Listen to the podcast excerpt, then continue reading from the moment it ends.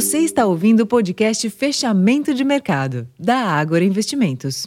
Olá, investidores. Rosalém falando. Hoje é quarta-feira, dia 7 de fevereiro de 2024. E a sessão de hoje foi de correção para o índice Bovespa, após um forte movimento de alto observado na sessão de ontem.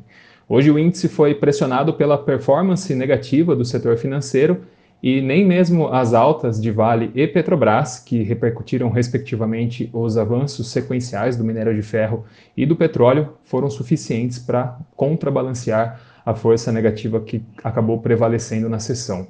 Hoje, o nosso principal índice da B3 encerrou o dia com queda de 0,36% aos 129.950 pontos e um forte giro financeiro de 28 bilhões de reais. Além disso, no câmbio, o dólar avançou 0,12% frente ao real, terminou cotado a 4,97%. E nos juros, o movimento foi misto, com os vencimentos médios e longos apresentando leve queda, enquanto os curtos tiveram leve alta.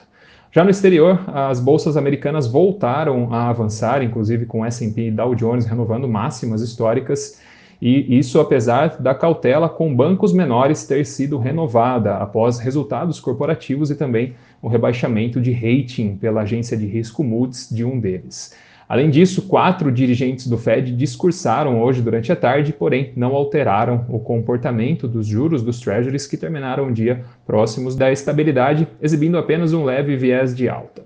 Por fim, na Europa, as principais bolsas por lá encerraram o dia em queda, com resultados corporativos em foco e também após uma dirigente do Banco Central Europeu enfatizar a importância da paciência antes de se começar a cortar os juros lá na zona do euro.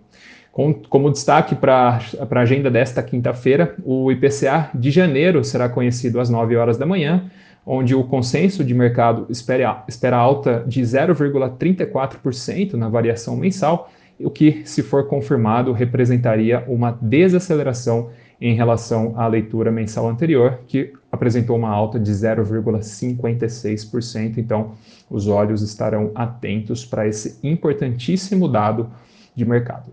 Bom, pessoal, esses foram os principais destaques da sessão desta quarta-feira. Para mais informações, acessem o nosso relatório de fechamento, disponível já no nosso portal, o Agora Insights. Até mais.